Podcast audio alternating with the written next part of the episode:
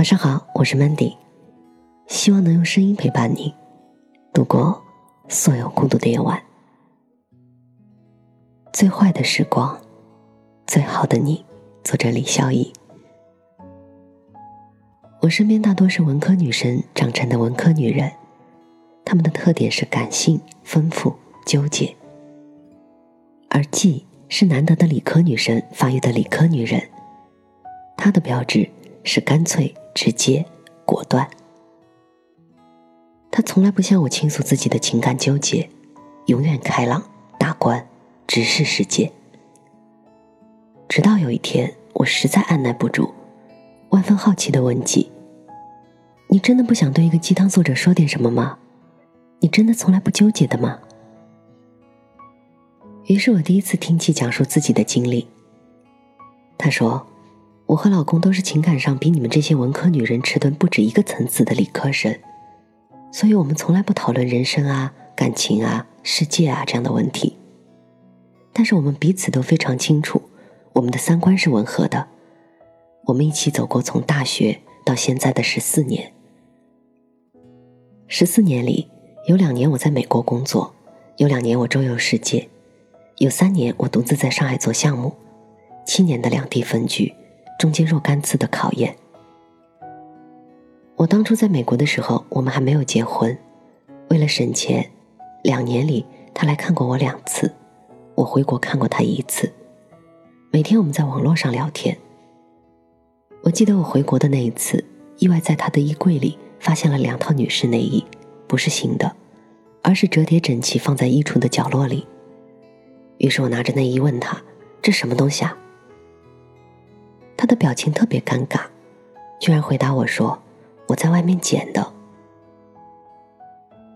你看，一个技术型理工男连撒个谎都不会，我被他气笑了。我大声的说：“喂，我宁愿你和别的女人上床，也不愿意你是一个盗窃型异装癖，好吗？”他也被我说笑了，挠了半天头，盯着地板，然后我们一起把内衣扔掉了。我从来不觉得痛苦，或者说，我从来不让自己意识到痛苦，所以中断了对这件事情的思索。从来不去想穿那套内衣的女人究竟是个什么样的人，三围多少，脸蛋如何。我不想知道任何细节，我只想让自己知道，一个两地分居的男人有正常的需求，而且我们不想分开。为了不分开，我也只能这么做。才能真正让两套内衣在心里翻篇儿。其实很多痛苦，它都是在反复的琢磨之后被放大的。人做事没有那么周密，不会在做的时候就想着怎么去伤害别人、背叛伴侣。只是当时他需要，需要就做了，做了就做了呗。我们这么多年的感情是担得起一个人的本能的。于是我们从不提这件事儿。就像他从来没有发生过一样。这是第一次考验，我们依旧在一起。我在上海做项目做得风生水起，事事顺利，我信心满满，踌躇满志。就连下雨天，我都觉得雨点在冲我微笑，乌云里也全是阳光。就是在这么好的机会里，我出了车祸了。出差途中高速公路上的连环撞。我们算撞得轻的，交通迅速拥堵，车辆进不来也出不去。那时我怀孕两个月了，第一次怀孕。我觉得血像一条细细的线，从身体里源源不断的淌出来，又像没有关的水龙头，顺着腿往下滴，脸上剧痛，满脸都是血，周围人也一样。我吓得几乎没有知觉，看着窗外嘈杂忙碌。到处都是恐惧的人，不知道什么时候才会有救护车进得来，把我送去医院。我再次清醒的时候，已经在医院了，身边是他和我的老板，他握着我的手。老板说：“你快点好起来啊，我加薪百分之三十，再给你一个小组管。”这是我下一步的职业规划，几乎也是一个女人在我们这个行业里所能走到的极限了。意外达成了，可是我并不雀跃，而他握着我的手，摸着我被绷带裹住的脸，撇了撇嘴说：“孩子没了，你脸上肯定也有疤。可是有没有孩子，有没有疤，我们都在一起。”李克南真的很擅长本色叙事，一句话两个坏消息，结尾却是最大的彩蛋。我扑到他怀里放声大哭，因为最坏的时候有人陪伴，那就够了。在住院的时候，非常难得有大把的时间去想想我和他的那些年。我们是大学里认识的，吃校门口五毛钱一串的羊肉串。我去美国工作，连父母都要我抓紧攒钱回国买房子。只有他支持我用这些钱去穷游世界。他说未来很久的人生都可以赚钱的，但是想看世界的心境或许只有这两年了。于是我在不丹徒步，在尼泊尔丛林穿越，在斯里兰卡采茶叶，在印度骑大象，在肯尼亚跟踪动物迁徙。我就这样由着性子生活。而他，由着我由着性子生活，只是要求我每天早晚报平安就可以了。他说，知道我安全，他就放心了。我曾经觉得每一天的早安晚安很累赘，但是当我躺在医院的床上，才体悟到，这可是链接我和他的密码，比我爱你更平实可贵。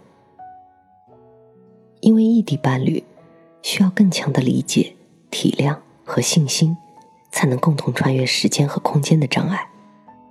而这些问候，是两颗心里的音乐和共鸣。车祸让我们真正成为彼此的亲人。大学的时候，他父亲去世了；我们的女儿三岁的时候，他的母亲再次结婚了。我原来以为这没什么，老年人找到伴侣应该祝福他们。直到参加完他妈妈的婚礼，他回到家里一言不发。我蹭到他身边问他怎么了，他眼眶突然红起来，说：“虽然为妈妈高兴，可是自己再也没有原生家庭了。”我突然特别心疼他，去隔壁把女儿抱过来放到他腿上，搂着他们俩。你看，这就是我们三口之家的原生家庭啊。从那时候开始，我心里特别踏实。我确信我自己有一个普通而幸福的家庭，我确信他无论做什么，我都能够陪伴和原谅他。我们共同经历了那些最坏的时刻，却依旧在一起，这就是最好的事儿，也是最重要的事儿。我听完沉默了，我看着阳光透过咖啡馆的玻璃窗。均匀的落在鸡脸上，心里安静的崇拜。理科女人比我们文科女人厉害多了，可是依旧忍不住八卦的问了一句：“那在后来的那么多年里，你真的没有一次想问一问那两套内衣的主人吗？”鸡微笑着说：“为什么要问呢？在难得孩子不吵不闹，我们花前月下情投意合的时候，大煞风景的来一句，嘿。”说说你和别的女人上床的故事吧，然后无厘头的把现实的美好一巴掌打碎吗？每一对夫妻的爱点、痛点、爆发点各不相同，只要想在一起，就别瞎折腾了，一个负责解决，一个负责遗忘就好了。所以我终于明白了，季从来不向我倾诉的原因了，因为他的心脏是一台功能强劲的消化机啊。即使最恩爱的夫妻，一辈子里都至少有两百次离婚的念头，和五十次想掐死对方的想法，对吧？我们经常纠结要和一个怎样的人共同生活，或者身边的这个人够不够好，而实际上，最好的那个人，往往是能够陪伴我们度过最坏的时光的家伙。本节目由喜马拉雅独家播出，我是主播 Mandy。在每一个孤独的夜晚，我用声音陪伴你，希望从此你的世界不再孤独。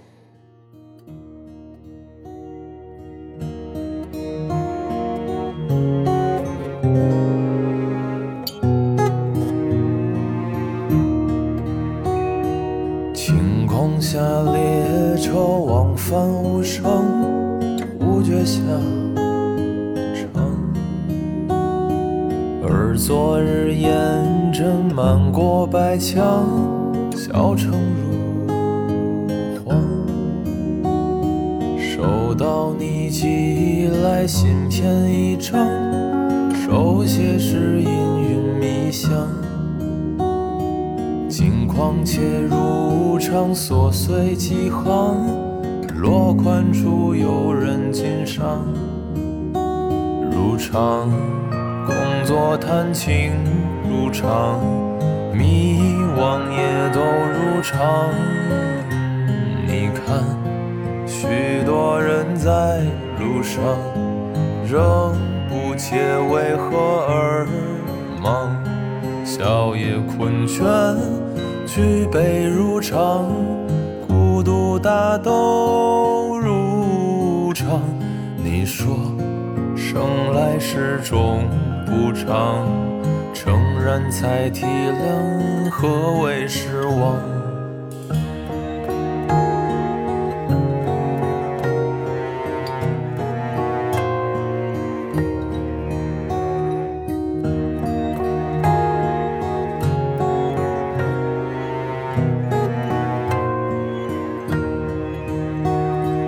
年少时就想听雨靠窗，日头虚晃。转眼间三巡，谈笑过场，可有担当？生活已陷入，只一面望，每个人择时而忘。心中那古往，纸上刻下，辗转而成一张床。如常，攀附圆滑如常，模样也都如常。你看，我们都在路上，仍不解为何而忙，泪也熙攘。病倒如常，世故大都成。你说不再叙说远方，承认才理解我为远方。